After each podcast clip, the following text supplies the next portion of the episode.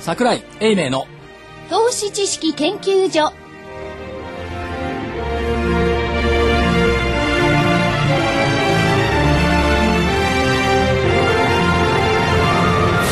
皆さんこんにちはこんにちは。桜井英明の投資知識研究所の時間ですスタジオには桜井英明所長こんにちは正木昭夫隊長こんにちは福井主任研究員こんにちは。そして新人研究員加藤真理子でお送りします。さあ今日の日経平均大引け、えー、24円73銭安の8398円89銭。24円73銭安の8398円89銭となりました。なんか動きのないのがずっと続いて13日連続1兆円割れ、そうですね。なんかさっき弱気のアナリストが目の前にいて、ええいやー今日5000億できましたかとか言い始めて、すごいですね。せめて S q 値を明日は超えてくれないかなとかね、25日線超えてくれないかな、なんかえらいささやかなええ願望の欲のないアナリストがいまよ、したよよくて、欲のないアナリストです。はい。 8500はいらないからとか言ってましたよ。いや、でも、今ね、笑ってて、あのー、風賀証券の食べアナリストなんですけど、やっぱりあの、正直なところね、そのアナリストというのは常に客観的でなければならないですから。まあ、そんなとこですよね、最近の相ま場あ。しかし昇進者です よね。はっきり言って、5000億できたなんていうことを論じること自体がナンセンス。だからあのあの人に言わせると、はい1兆円できたら大商い。なっちゃうんじゃないかな。上円でね。ただ私も言いたいんですけど、はい8578円を明日上回っていてほしいな。理由。はい。はい。これ下回、今今日下回ってますけど、これ下回って明日終わると、年末大引け値としては、正木さんがまだ現役の頃ですね、これ1982年、元気だった昭和57年、あ元気ですね。 8016円なんですよ。おお。以来29年ぶりの安値圏になる。失われた20年。でちなみに私証券会入ったのは1980年ですから、私の証券会における全人生が全く元の木阿弥っていうですね、なんかまたそういうとこちょっと軽くなっちゃう。なんかね、年末だからね、パッと行きたいんですけどね。 57年の相場って覚えてます正木さん主役が何だったか。 57年。57私ね、え1900。 1987年。あ82年。 82年。二年あ、僕が事業法人にいた頃だな。昭和57石油年。それはね、55年から56年。。 56年。ここはね、確かね、私の拙い記憶では別紙なんですよ。あー。住友金属興産。これか、銀蔵さん。そうそうそうそう。で、かつ、この時は多分鈴木善光内閣で、で鈴木善光さんが辞めたらいいんじゃないかとかね、はい。いうことをもっぱら言っていた記憶があります。辞めたら上がるんじゃないかっていうことを。で、これ当時のバブル以前の安値が1982年ですよ。はい。ここの昭和57年の低迷をおきっかけにっていうか終わりにして、過剰流動性の否定の相場が終わって、はいそこからバブル相場へ向かい始めた。そうですねその視点だったのが1982年、昭和57年。じゃあ上がるかも。ということは、ここがどん底になったわけですな。目先どのんと底こ。ね。要するに、あのーバブル崩壊以降の2003年安値以前のどん底ってのはこれなんですよ。ですね。で、過剰流動性がずーっと出てくるわけ。で、その前は知らないから語れませんけども、ここは現実に相場と対峙してましたから、よく知っている年。で、当時まだ京都にいましたから、私。はい。一番覚えてるのはね大発会が終わった後にね、伏見稲荷に行ってああ。昭和58年の正月だったかな、スズメ食べた記憶がありますねスズメあそこスズメ食べるんですよおお。知らないでしょいや、知らないですね。伏見稲荷にお参りした後は、スズメの丸焼きみたいなの食べるちっとも美味しくないのね 串焼きみたいになってるんですかそうちっとも美味しくないそれは、あの、趣味の方もいらっしゃって、美味しいと思うけどね。スズメと思った瞬間に喉通 らないコウモリとかどっこいどっこいよえ、コウモリ食べたことあるんですありかま。すよ南の島行ってコウモリ食べたフレンチので結構ね、ありますよね。こうや焼いたりね、いろいこれろがまな。た非常スにープにしたりレ。ストランの入り口にコウモリ飼ってんのでそのコウモリが料理になって出 てくるええー、それあの魚で水槽みたいなのと一緒ですよね。所所長はゲテモノあんまり好きじゃないから。あ、そうですよね。それでそのね、流動性が高まってきた時に、はいじゃあその時ですかわあの、京都にいらっしゃったんですよね。そうですよあれはでもどちらかと言ったら、えー某大手証券が仕掛けていろいろこうやったじゃないですか。どれを株を。この後ですよ。この後ですよね。あの、ウォーターあ野フ村ロウォーーターフロントとかね。なっていうか、まあ、前者やったんですけど、その後ですその後っていうか本格的にやり始めたのは1985年昭和60年以降ですよ、でもっと本格的になったのは昭和62年1987年の NTT の放出、あそうですねここからですよ結構イベントがあったし、いろいろそういう、まあ、仕掛けとは言わないですけれども、えー株式投資家あるいは国民をこう浮き立たせるようなねいろんな構想が出てきましたよね。で、確かこの頃、東証一部の売買高って3億あれば同じだったと思う。はい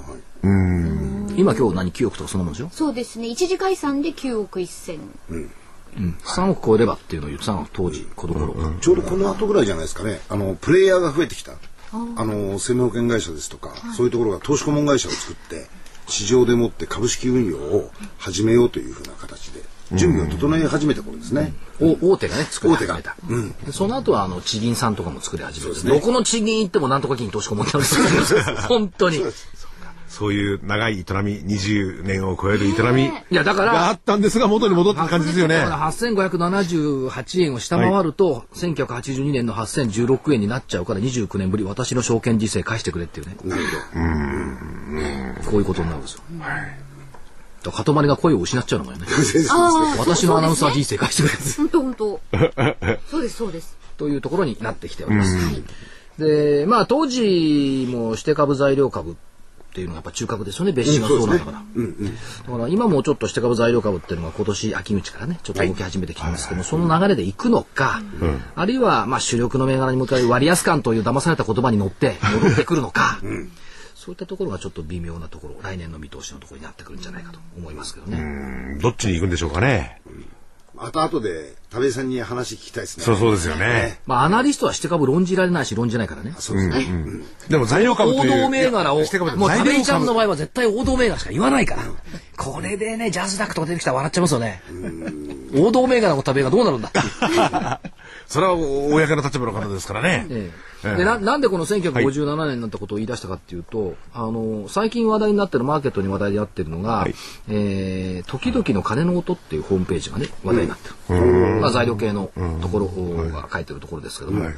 出だしがね月日は100台の価格にして価格か価格か価価格価格か格価価格体にしのて価格にして白帯そうそうそう行き交う人もまた旅人なりここから始まって、このね結構ねこの書き方好きなんですよ、はい。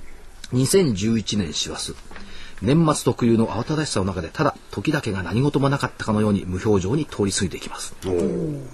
これ時を相場に変えても一緒ですよねおーただ相場だけが何事もなかったのように無表情に通り過ぎていきます。12月28日の日経金株価は8423円で引けました。二十数年前につけた3万8900円という高値がもはや超えることのできないと思えるほどに遠い存在となってしまいました。二十数年前、これ1989年ですよね。そうです。平成元年。関連3万8900円台。ですね。同じ日に三菱地所がロックフェラーセンターの賠償を発表したんですよましたね。第4回の日でしたね。ね。あの瞬間ね、やばいと思いました。あの話はね、もう NHK のニュースでお昼やってて、株としだったかな、あの、ご飯食べながら聞いてて。うん、これはやばいんじゃないのと思ったら、この気流が本当になったのはそこからちょ4、5っと年してから。所長がですね、いつも言うんですよ。あの時本当そう思ったって。やべえって。あんなとこ買っちゃって。ねまたアメリカ人の魂買っちゃうなもんですわね。クリスマスツリーがいつもね、飾られるところで。あのー時価総額が、はいえーっと一番大きかった時ですよね、はいでアメリカの国家予算はいに匹敵するぐらいの時価総額があってそんなにあったんですかそういう、うん、ジャパンアズナンバーワンですもんね。それは、違う違う、ジャパンズナンバーワンが出てきたのは、あ違そうう違うそうそう違う違う前か違う。エズラ・ボーゲルがそれを書いたのは1980年代前半ですよ。おー同じぐらいじゃないですか、そしたなら。んで、1989年だ9年か、8年。まあ、それはそれとして3万8900円があった、アメリカの虎の尾を踏んじゃった、そっから苦節20年いまだに治らないだから虎の尾っぽ踏んじゃいけないんだって、で、えー欧州債務危機も依然としてくすぶっておりこうした閉塞状況を切り開く明るい兆しは一向に見えてきません確かに見えてないですね、えー出来高も細っており縮小貧乏の閑散とした時代は当分つきそう続きそうです、縮小貧乏ってこれ表現また ね食べちゃみたいでいいねこれ随分有料株や大型株に関しての買いで取る回転が全く効かなくなり、寒々とした光景が広まっています、これ誰も否定しないと思うんですよね確かにそうだなという感じはしますよね、まあ、外を表歩くと今日はなんか小春日和でねね。風が吹かなきゃあったかい、うん。まあ、明日あたりからまた、東北地方、北日本の方ではまた、雪なんか降るらしいですけどね。そうなんですかうん、大変らしいですよね。いっでぱもい凍ねっちゃっこて。この時期ね人が集まってるのね、銀座ああ昼の銀座集まってましたよ賑やかですか賑やかみんな家族連れ正月の、あれですよね。何がすごいって築地、あ、買い出し。私のオフィス築地にいますけど、ありますけど、築地はもう、老若、な、何人老若男女老若、老若何人。要するに、老人和高度、男性女性入り乱れて、道歩けない。そうですよ。いろいろほら買い出ししなくちゃだか。らせっかくラジオ日経でカニのね、通販とかやってるんだから、ラジオ日経で買えばいいじゃんね。今お家に届く。いや、またそれ持っは、てきてくれるふ宅配年末便がの船ですよ。例で、えまたば。買い物するのが楽しいんでしょうね。そうなんですちねょっとこう駆け引きなんかしたりして。いや、まあ、駆け引きはしてるんですよ。まあ、群れてる群れてる。八百屋さんから魚屋さんからみんな群れてる。ああ、そう。まあ、東京で言えば築地と、あとは上野ですよね、アメ横。そうです雨ね横って言ったところですけど、はいあれだけね、やっぱり消費の意欲があるのに、なんで株式の同じ市場なのにね、人は来ないのっていう。一番ね。兜町行ってごらんなさい。ガラン、ね、食べちゃん、兜町ガラーンとしてるでしょまだ市場は空いているのに。そで、おとといの夕方にね、兜町でタクシー乗ろうと思ったら拾えないのよ。う。おタクシーいないのお珍しいなと思って、うん。錯覚でしたね。はい。錯覚何が起き昨日ガラガラに開いてたもん。 おとといだけ混んで。何かあったんでしょうか。なんか、いや、痛いやい。昨日から休むところもありますからね、一昨日が仕事をされてたんですけども。しかもだって今あれですよ、うんこのこのため池に言うと分かりませんけども、東名高速は午前中から大渋滞。そうですねもうね、ラッシュ始まったって言ってましただからねほ。ら、こんなところで仕事してる場合じゃない。より集まって。いや、投資家の皆さんもだからこ、このところですね、あの、できなくはできない、こんな低調な相場。でもずっと続いてますよね。もう13日で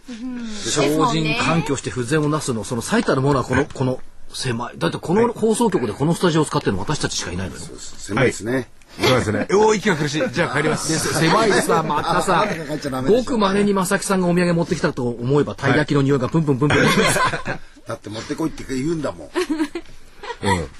まあ、それで、とにかく、そそう相場の、27年間はどう、い失や、われた29年間をはい、まあ、忍ぶというはい大納会になるのかな、おうという気がしますよね。まあ、外国人投資家にとってみんな大納会も減ってこれもないっていう。そうですね。日本人の投資家も大納会も減ってこれもない、株は動かない、ん為替も動かない、最低も動かない、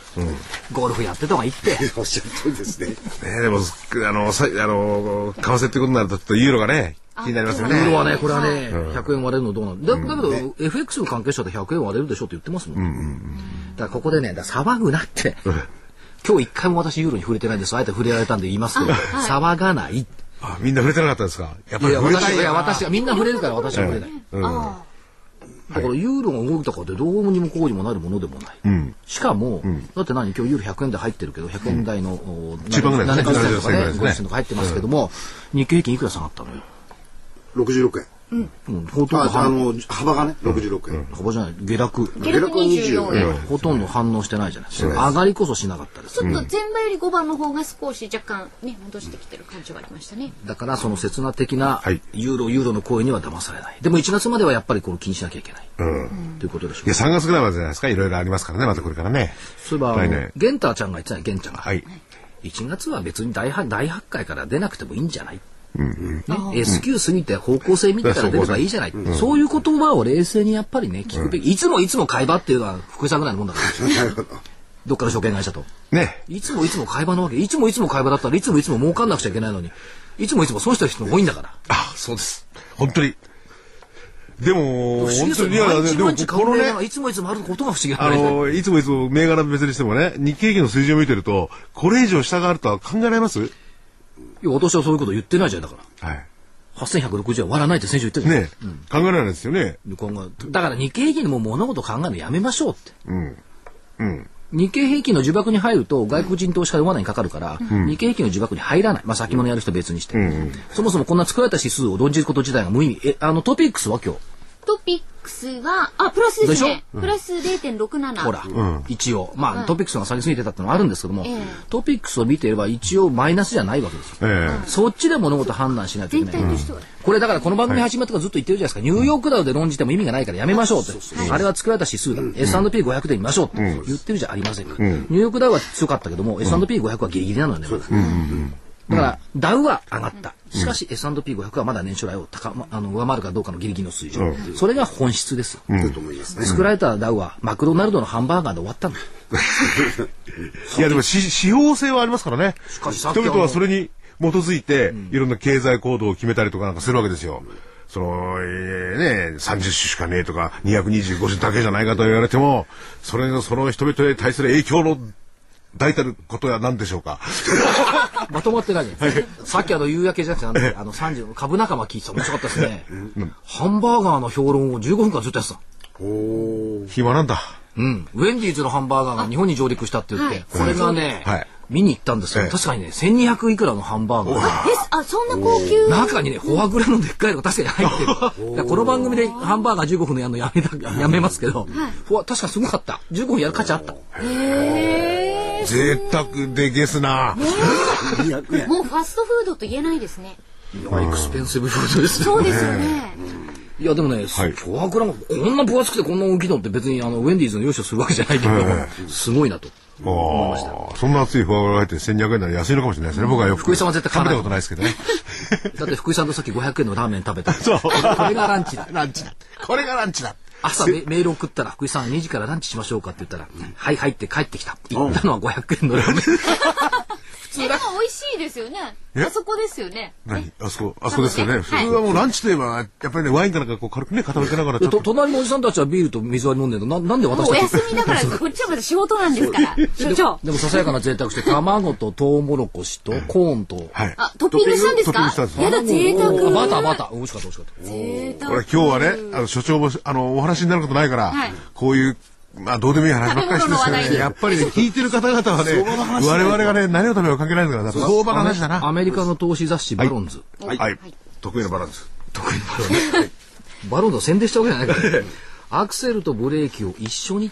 踏んでいる、はい数週間前の投資家は右足でアクセルを踏んで左足でブレーキを踏んで市場に向かった、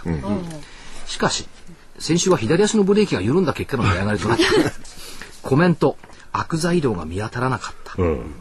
で値上がりしや値上がりしやすいホリデーシーズンと重なっての上昇、しかしずっとアクセルとブレーキを踏んでると車が痛むんだ確かにそうですよねだからどっちかに決めてくんないとこのね、瞑想状態の入浴、でそれを毎朝あのああだこうだ言ってる東京、はい両方やってると本当に車が痛むから、どっちかに方向性をだから1月の S q 以降で出してくれませんかという感じはします、本当に方向感が見えないですね。ただ、えー私は最近足で稼ぐことをはい始めましてもともとそうですけど、はい。そうですね。今週ね本当に取材したおお。月曜日からですよね月曜日から、ねそうですよね、はいなんで知ってんだっけどっかで言ったっけ火曜日にお会いした時に言ってました ねオプトエレクトロニク スまだ一日しか経っていいじゃん。 あの今日木曜日僕のよりそれ今日は続いて。はい。ごめんなさい、どうぞ。 6664オプトエレクトロニクスというか、これ遠いんだからまた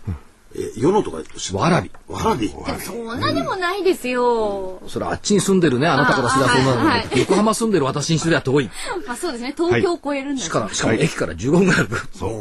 これがねお城みたいな本社なんだそうですおよっし。ゃってるまさか、あの、ディズニーランドのあのお城とか、そういう形のですかまさあにれのねもうちょっと西洋の古城フォンテーヌブローとかああいうお城あるじゃないパリのおしゃれな感じおしゃれな感じで近隣ではね本当に有名しかもはいこの間の東日本大震災で潰れなかったおーないびくともしなかった書棚も動かなかった耐震構造で、きちっと作られてる。そう、だからもし万が一何かあったら、多分蕨市のあの、なんつうの、は避難難所にもなるだろうし、それから臨時本部にもなるんじゃないぐらいの、あじゃあ、スタック上々ですもんね。オフトエレクトロニクス。ねそうそうそう。そうかそういうところがそういう素晴らしい、なんていうんですか。うん建物に入ってる。そう、入ってる。でね、はいまたね、これ社長さんの趣味なんはいだって伺いましたけどね、あの、レコード、蓄音機。うん、うんはい。びっくりしました、私はお話を伺あって。とね、それがね、あと、オルゴールみたいなレコード版って昔にあるんですよ。あ、筒みたいなやつこう回してくれそうるそうそねう、そういうアンティックなものがボものすごい置いてあって、無用、あれはね、一回だから企業研究会で行こうと。ボほー行きましょう、ぜひ。オプトエレ見ク学トロニしたいクですス。よねいや前回先週かな、えっ、と夕焼けの方には会長に出てもらったんですけども、面白かったですよね、えー、面白かった。いい会長って、社社長でしたっけ会長でしたっけ会長会長ですね。もともとねだから紳士的なね。うん、カシオの技術の専務だったのイギリス畑。で話聞いてたらね、いやカシオなんか、そもそも時計の世界に入ることは本来だったらありえなかったんですようん。計も算う成功とシズンがぶっちぎりでやっていて、時計屋さんが歌手をなんて相手にしてくれなかった、で電子時計やった時に、なんで入れたか、普通の時計屋さんの発想だと、大の月と小の月ってカレンダーを自分で変えなきゃいけない、はいはい。そう。そう。さ31日、31日にね、31日をピュッピュッとこう、動あ、か出すると。な、表示出るところ。あ、そうなんだ。あで電子時計もその発想でやったらしいんですよ、ところがカシオはほら最初から入ってるから、これ邪魔じゃんって言って自動的に全部やるようにしたんだカレンダーをね。カレンダー、そしたら時計屋さん受け入れてくれたなるほど。だかえってだから新参者っていう意味には失礼かもしれないですけども、そういった意味での発想っていうのはやっぱり必要なんじゃないでしょう柔軟な、ね、発想ですね。かここれ普通考えつかないだから時計ずっと作ってると大の月と小の月は自分で変えるもんだっていうカレンダーのねちょっともうもう一つの方はね、勝てば勝てば官軍だってわけですよ、まあそうです。それは当たり前だそうですね。で、坂井君ねってこう言うわけ、ソニーのウォークマンだっていろいろこう逸話があるだろうって、あれウォークマン売れてなかったらどの逸話も何も出てきてない。多分ほとんど後から付け足したやつだよ。ね、あの会長さんの趣味だったとか、穴も後講釈、勝てば官軍だったから、ああいうものが出てきた。なるほど。ということは、だから豊臣秀吉がね、草履をね、入れといて織田織田信長に入っていったのも、勝てば官軍だ、あれもね、そういう後講釈だね。それと一緒じゃないの、っていう気がしましたよね。じゃあこのオプトエレクトロニクスも、それなんですかね。勝てば官軍、勝てば官軍になる。で、来年からこうやっていくのがね、エコロジカル ESL システムっていうのがあってあーはい電子棚札。ええ棚札。棚札あるでしょ今、あの、あの、スーパーとかコンビニ。あの、バーコードはペペーペーって言うじゃないですか。はいそれのね、読み取り機械ものものようなものを作ってるんですなよ。るほど、なるほど。すごいんですよ、この、なかなか技術力。うん市場規模。このね、今度やる電子棚札はすごくて、一箇所で何千個の棚札っつうのをピッと変えられる。ね、すごいですよね。一括管理できるってことですよそうね。。だから中小のスーパーの、あの、親父さんが、いや、都内の店が安いから、よし、買いようっつって社長してピッてやると、店のやつがピッと変わる。しかも、これか、変える時だけ電気がいるんだって。液晶をつけてる分には電気食わない。食わない。お変える時だ本当け電気すがごいですよね。まあ電池7年持つって。ええ、すご7年。 7年。い。省エネですね。なるほど。とかね、勝てば官軍、エコロジカル ESL システムと。まあだからいろんなことを頑張っている人たちっていうのがいるわけですよ。で昨日行ったのがね、ここに出てもらったかな。えっと、ジャスダックの3844のコムチュン。こうちゃん。はい。行ったら、今、この間企業買収をして、で、やっぱり IT 絡みの企業を買収した。はいで、この会社は、ドコモとのビジネスがあるんで、今までコムチュンはドコモとやってなかったんだけど、ドコモビジネスが出てくる。クラウドでしたっクラウド。けですよね。で、これまあ別の番組でも言ったんですけども、クラウドっていうのは、去年の今頃は言われてたんですけど、今下火じゃないですか。ところが現場はね、クラウドってバンバンバンバン進んでいる。で誰が一番やってるか。会長に聞いたら、どう見たって富士通だよね、と。富士通の取り組みがかなり積極的、それから多分来年復興ということに絡んで、スマートシティ計画が出てくるんじゃないか、で今日大崎電機がシンガポールの電力系の会社買収したっていうニュースを福井さんは知らないと思いますけど、日系の一面か企業面に出てましたけどもスマートグリッド計画の中のスマートシティっていうのは東北の被災地でまずやってくるってこれ多分国家的戦略になってくるだろう、はい。はい。まあ、菅さんがやると失敗したと思うんですけど、 まあ、経済産業省が主導でやってるから多分成功すると思うんですよね。菅さんとかはね、あの、どど土壌のお父さんだといかんということが気がす気がしますけども、まあこれずっとテーマでやってますから、来年これテーマになってくるんじゃないでしょうか。一つの方向性として面白いですね。で、面白いでしょ、で、えっ、と、これ一番今注力してるのが IBM だって。おー IBM その気になってきてる。日本 IBM、そうすると日本初のスマートシティがアメリカ等々に逆輸出できてしていけるもともと言い出したのはこれオバマさんですからね。そうですよね。ということは結構来期はねそういう部分での明るさっていうのが出てくるんじゃないでしょうか、と思いながら今日の値上がり上位を見ていたら、いトップが日本橋梁でしょ、2番が桜田でしょ、はい。これ橋ですよねですね。それからパーッといって、はいえーっと PS 三菱とかね、それからライト工業、みんな復興ですよここですね。ということを考えていくとやっぱ復興ということを取り始めた、ということと目立ってはいないんですが、えー、と鬼怒川ゴム鬼ゴムはい。だとかが入ってきててやっぱり自動車部品って言ったところが出てくるんじゃないかな、クラリオンだって自動車関連と言えないことはないですよね、カーナビだから、そういうのを明日大納会の値上がり上昇率ランキングで見ていったりして、来年を占うっていうことは必要になってくるんじゃないかな方向性としては一つのヒントですね。まあヒントっていうのも、でも、あの、復興っていうことになるならば、もうその、今年のですね、3月11日以降、みんなこういうとこ見てますもんね。まあ、こ今後本格化ね、来年からするでしょうけそど。れとまあその橋とかで考えていくとこれ復興プラスインフラ整備なんですよ、そうするとさっきのコムチャーなんかもこれ通信インフラ、クラウドっていうのはね、その意味での大きなテーマのインフラっていうことが来年出てくるんじゃないのか、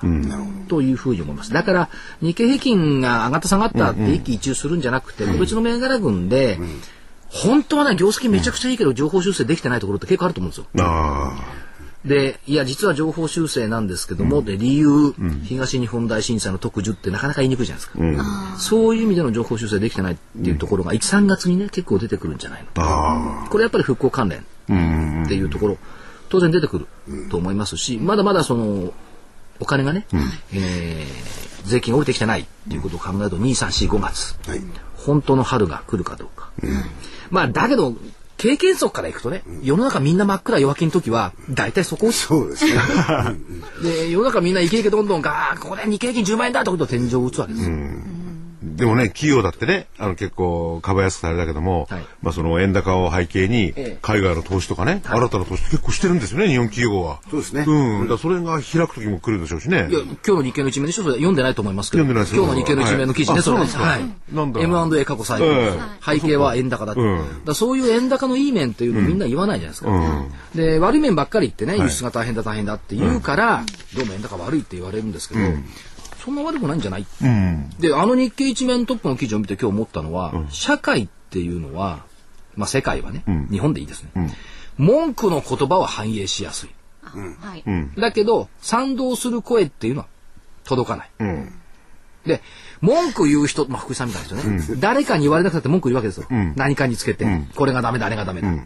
けど今の状況これいいですよっていうことは、なかなかこう自ら言う人って少ないじゃないそう当然現実なんだから,、文句ばっかりを反映しているのがマスコミでその文句を反映した行為が世論になっちゃうから世の中間違っちゃ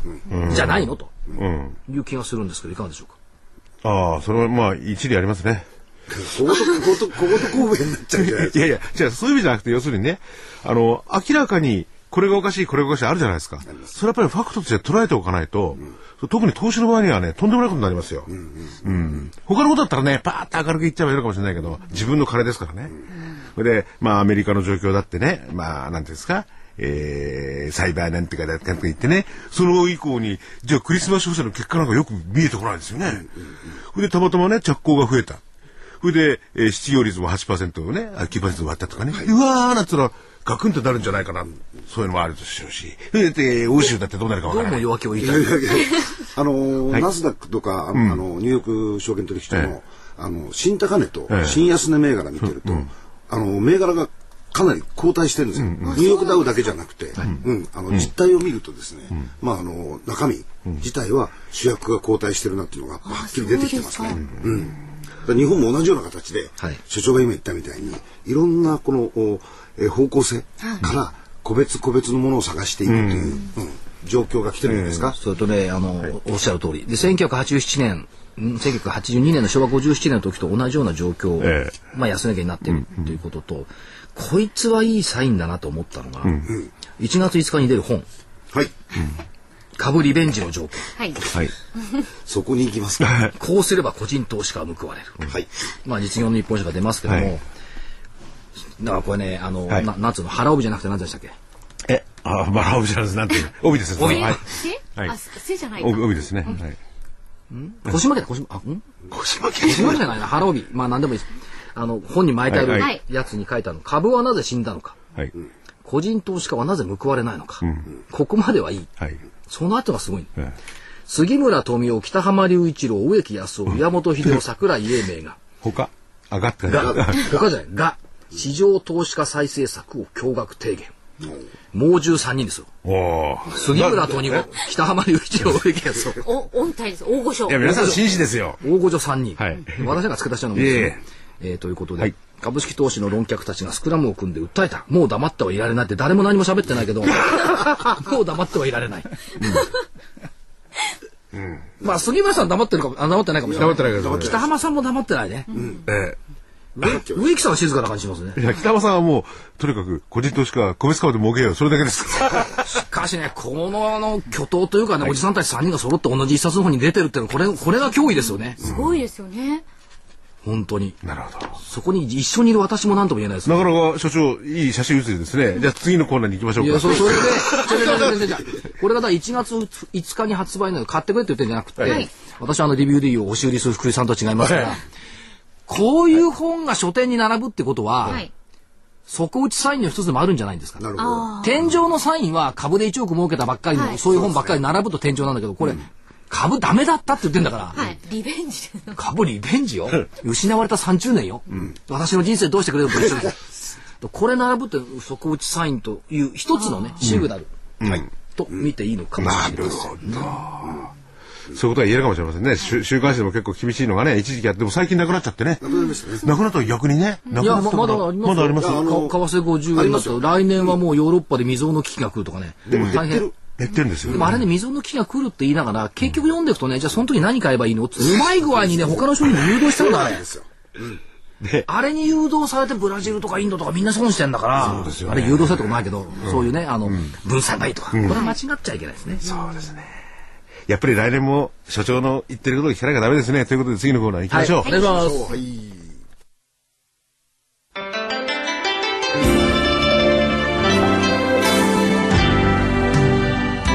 エクラフチュール W 新春感謝30%引きキャンペーンのお知らせです。先端医薬品開発のナノキャリアが東京大学と共同でその研究成果から作り出した新しいタイプの美容液エクラフチュール W を1月5日から20日までの16日間だけの限定でお得な価格でお届けいたします。キャンペーン期間中にお電話いただいた皆様に、通常13,650円のエクラフチュール W を、この通常価格より30%安い9,555円でお届けいたします。それだけではありません。1000円相当のサンプルもお求めの皆様全員にプレゼントいたします。さらに、キャンペーン期間中の送料は無料となっております。あなたのお肌を潤いあふれる透明な素肌に。ナノキャリアの美容液、エクラフチュール W は、これまでの美容液とはブライトニング成分のお肌へのとどまり方が違います。ビタミン C、ビタミン E など、お肌のブライトニング成分をお肌の隅々まで届け、成分を長く保つエクラフチュール W。溶け込む実感、透き通るお肌、広がる潤いをあなたに。無着色無香料、アルコールフリーのエクラフチュール W はお使いになる機会を選びません。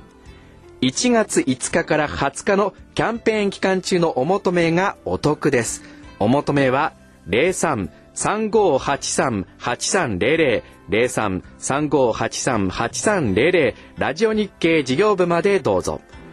なお、8日間以内の未開封商品のご返品には応じます。返品費用はお客様のご負担とさせていただきます。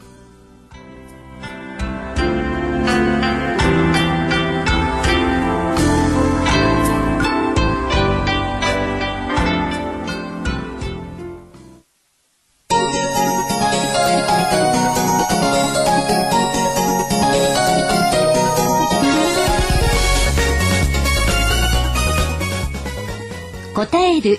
叶える。お客様の期待に応え、お客様の夢を叶える証券会社、風賀証券がお届けする、ハロー風賀証券のコーナーです。スタジオには風賀証券市場調査部長シニアアナリストの田部井義彦さんにお越しいただいています。よろしくお願いしまあすよ。ろしくお願いします。こんにちはちは。 24時間以前にも会ってましたね。そうですね確かに。別れてから20時間ぐらい20です時ね。間が経ってないという。ええ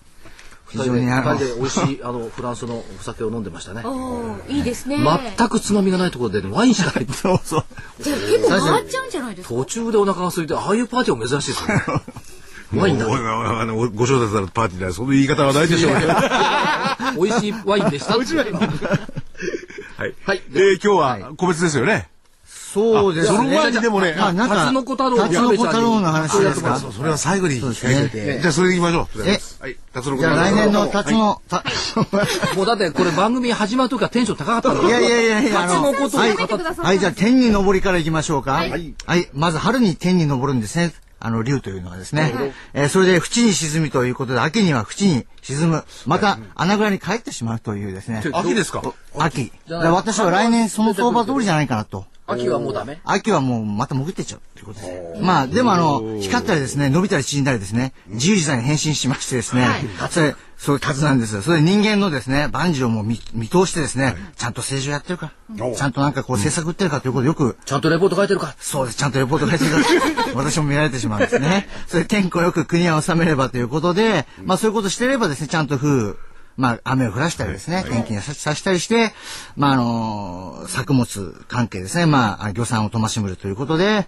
まあ、あの、農耕の守護神ということで崇められていたんですね。やっぱり恵みの神です米の先物だああ。ね。うんなんかいいかもしれないですね。そんなようなところで、あの、関連してくるような、あの、流れが、あできてくるのかなと。ですから、銘柄もですね、まあ、この中から、まあ、年末なんでちょっと選んでいったりするのもいいのかなという感じが。そんな曖昧なとこから選べない江戸銘柄だの濃厚と 何濃厚しか出てないじゃんこの中ってそうですね。水水。水ですよね。水ですインね。フラですか、やっぱり。うん。まあ、そんな感じなんですけれども。 まあ、でも、まあ水あだっの、たら水の浸透膜で通れとかねああ、なるほど。まあそうですね。そうなんですよ水水処理装置のオルガノといかや、ね水、水そのものだってね、こう輸出産業になり得る可能性あるわけですし。その通りでございます。そうですね。そもそもよく考えると、なんか銘柄こうなくなってくるなって、私も今思ってるところもあるんですけれども、まあでも来年の多分この流れっていうのは私も、どちらかというとですね、年前半にわーっと来てですね、まああのーやっぱりヨーロッパ問題ってのはこれ片付いてないので、ま全然片あ、付いいてないそう、いつまで経ってもそこにしがらみ持っちゃいけないんでしょうけども、でもお金はなんか世の中今一つになっちゃってますので、どうしてもそこがですね、あのー、底抜けちゃったりするとですね、私は日経平均ももしかすると、えー、7000台もあるんじゃないかなというふうに思っております。えーでも、あのー、天井をつけるのは多分、えー、1万500円というですね、えー、ぐらいの水準は、この春先つけてくるんじゃないのかなというふうに考えていると。春先で1万500円で、あとはずっといっちゃうわけですか。いやいや、あの、秋口、まあ秋口若干ですね、あの、企業の来期のう見通しなんかが秋口から出てきますので、まあその状況によっても、かと思うんですけども、まあ年末はですね、もしかすると今年よりも弱い、今年よりも下に行ってる年末、もし私が来年もここに出てればですね、また、またチーンとなるようなですね、年末になりかねないかなという感じはしております。あ年末に来るとですね、やはりですね、財源の問題とかですね、まあ今にこのそこまで言ってもしょうがないんですけども、まあ増税の話とか、ねえ13年あの、ね夏季五輪が終わってですね、そのオリンピックの反動源とかですね、まあいろいろこう、アメリカの大統領をめぐるいろんなお話とかですね、まあ悪いことを話を上げればですね、出てきそうな雰囲気がちょっとこうあるかなというところなので、まあ年末まではちょっとよくわからないというのがはっきりしたところなんですけども、ですから前半勝負、スタートダッシはい。ュというふうにで熱くなったらブレーキブレーキ、アクセルとブレーキを組みましたけど も、あ の、で一緒じゃなも、くでもレースっていうのはブレーキとアクセル一緒に踏みながらですね、コーナーわーっとうまく回るんですよね。そうそうトップ取ってくるんですよね。うんというところで、えーしのいでいかなくちゃいけないかなと。しのぐまたね、ちょっと思弱っい。ているというふうに、えー思うんですね。はい。ほら、やっぱりあの人は違うわ。国際政治まで言うんだからね。これであれですもんね。フランスだって大統領選ですしね。来年はですね、あその、うです年よ末なんで私も、年末のカレンダーとか注目のテーマとかですね、年明けまたセミナーやるときにお客様にちょっと用意する資料をこのところずっと作っておりましてですね、あの、年末、あ、来年の1年間の年表をこう、年表というか、そのカレンダー見てたら、やっぱり、大統領選挙とかですね、議員の総選挙、総選挙とかねもう AKB の総選挙じゃありませんけれども、あれ以上の本当の選挙はたくさんもう来年、ものすごいですね。えーですから、ちょっとですね、ですから景気対策が多分前半にいろいろ出てきたりとか、いい話ばっかりこうある程度出てくる可能性があると思うんですね。で、その後どうするのというようなお話に、まあ年末なりかねないかなという感じがしているということですね。ただ企業の方はですね、着実に別にあの政治とか株価見て企業は経営してるわけではありませんので、まあしっかりとしたですね、あの経営をしているところはよく見ていかなくちゃいけないのかなというふうに思うんですね。それで年前半というのは復興関連、それで年王に向けては、えー輸出関連をお買っていくというふうに、えー銘柄では思っているというところですね。為替なんかどう見てもらう。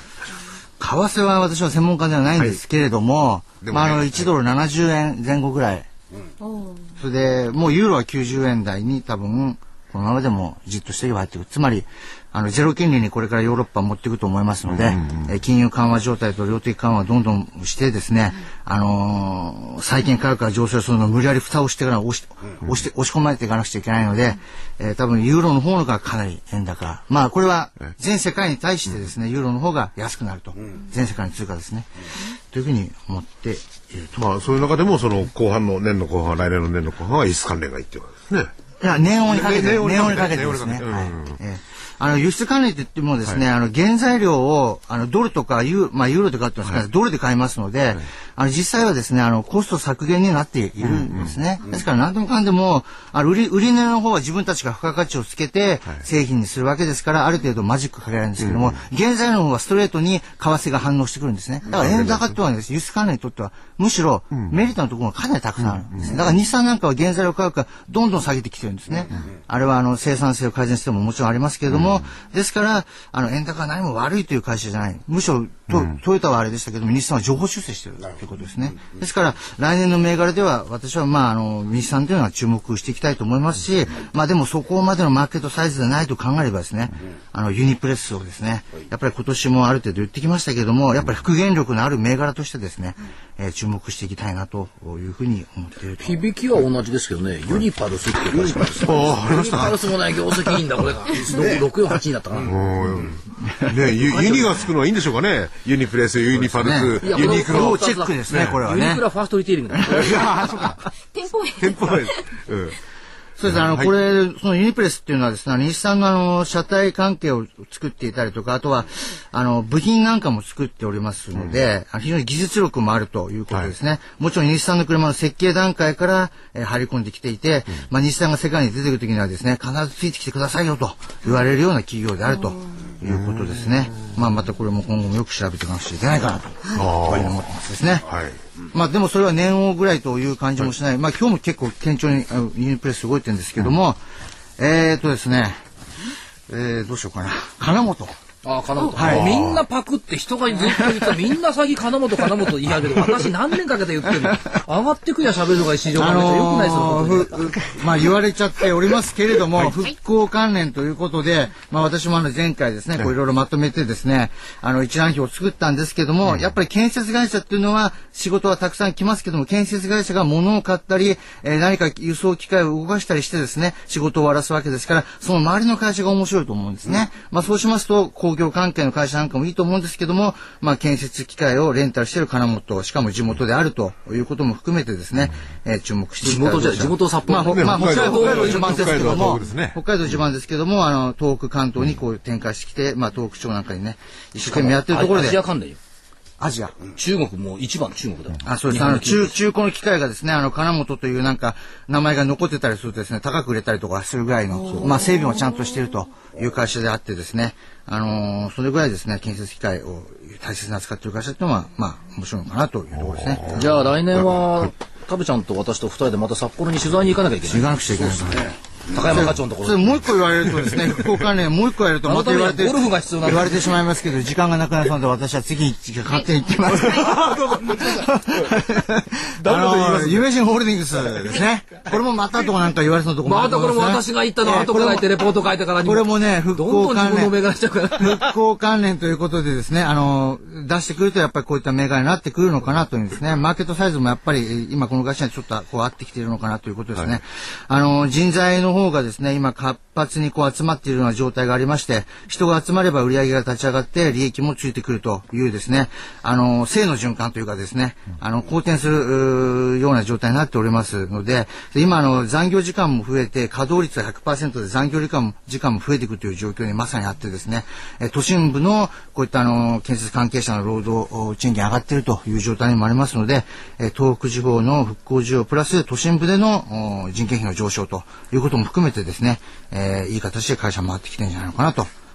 いうことですね。 2、3、6、2、ジャスダック。まあ、社名がいいですよね。夢を誠にする。あの建設とかそういうところの専門家の派遣ですよねみんな正社員にしてらっしゃるんですよねそうですね東京で仕事のない若者なんかを採用して、きっちり仙台とかに送り込んで、えー、OGT で、えー、鍛えて、で現場の監督とかで、えー、そうそうやってまたもういいいいモデルですよ、仕事を与えてくれてるんだから、そうですね。はい。まあ、そんな感じです。はい。はい。えーそれでは、風賀証券のセミナーのご案内です。えー来年1月のスケジュールをご紹介しましょう。日にち順です。まずは、三鷹フィナンシャルセンターで行われる1月13日金曜日午後3時半から5時まで、昇竜、昇る竜ですね、の年の相場見通し、森ではなく木を見る話、えーこちらは桜井英明さんです。はい。そして、1月それ宣伝しな20日く。てもう集まってるかあらら、1月20日金曜日、こちらも、えー午後3時半から5時まで、2012年の相場展望。こちらは、えー食べアナリストの、はい食セべミたつナーになります。食べたつあ、たつ年だからで すかいや、私は蛇年です。あ、そうなんです。辰巳店長の店長の方で先週の方です。じゃあ、田部さんの2012年相場展望は1月20日金曜日になります。えこの2つのお問い合わせは、え三鷹フィナンシャルセンター0422-71-1251、0422-71-1251番です。あそれね三鷹のやつはねええ加えておくと、はいい、つだっけ13日だっけ、はい、13。えっ、と終わった後投資家さんたちと新年会をやる予定にしておりますじゃあ、そういうお楽しみもあるということでいすやのもで。もちろんあの無料じゃないですよ有料で居酒屋さんで新年会のことですはい。えーそしてもう一つ、こちらは、えー神奈川県の金沢公会堂で行われます。1月21日土曜日、1月21日土曜日午後1時から2時半まで、2012年の内外株価為替見通し、波乱から陽光へ向けて船出する世界市場と題して行われます。馬淵春吉さんが講師です。こちらは金沢文庫フィナンシャルセンターにお願いします。045-780-5021。045-780-5021番です。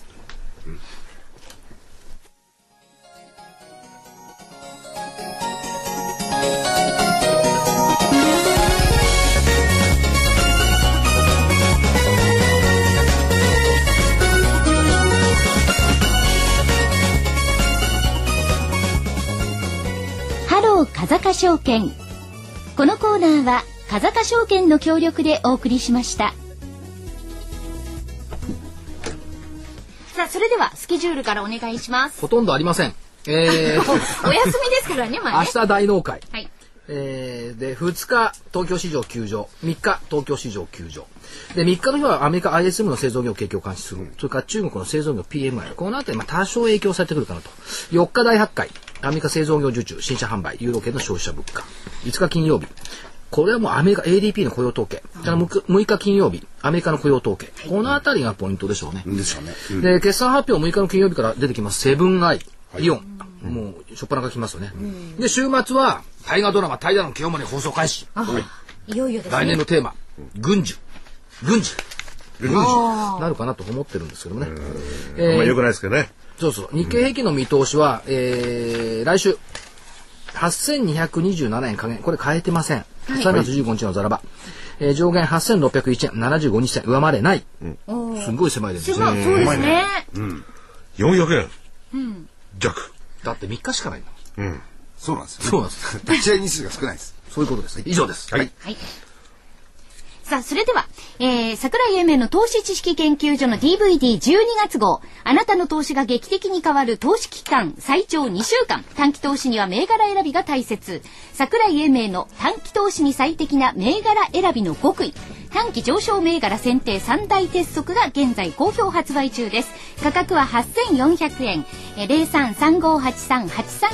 0335838300番まで、えーお申し込みください。で参考に発売中ということで、えーこ今年はもうね今こ回れでが最終ということですけども、最終とあの本当に大変な年ではありました。来年もきっと大変な年だとは思いますけども、まあ失われた時を求めるわけではなく、取り返すための年になってほしい。本当にいい年になってほしいですねはい思っております。皆さんいいよいよいよですね良いお年をお迎えください。ください。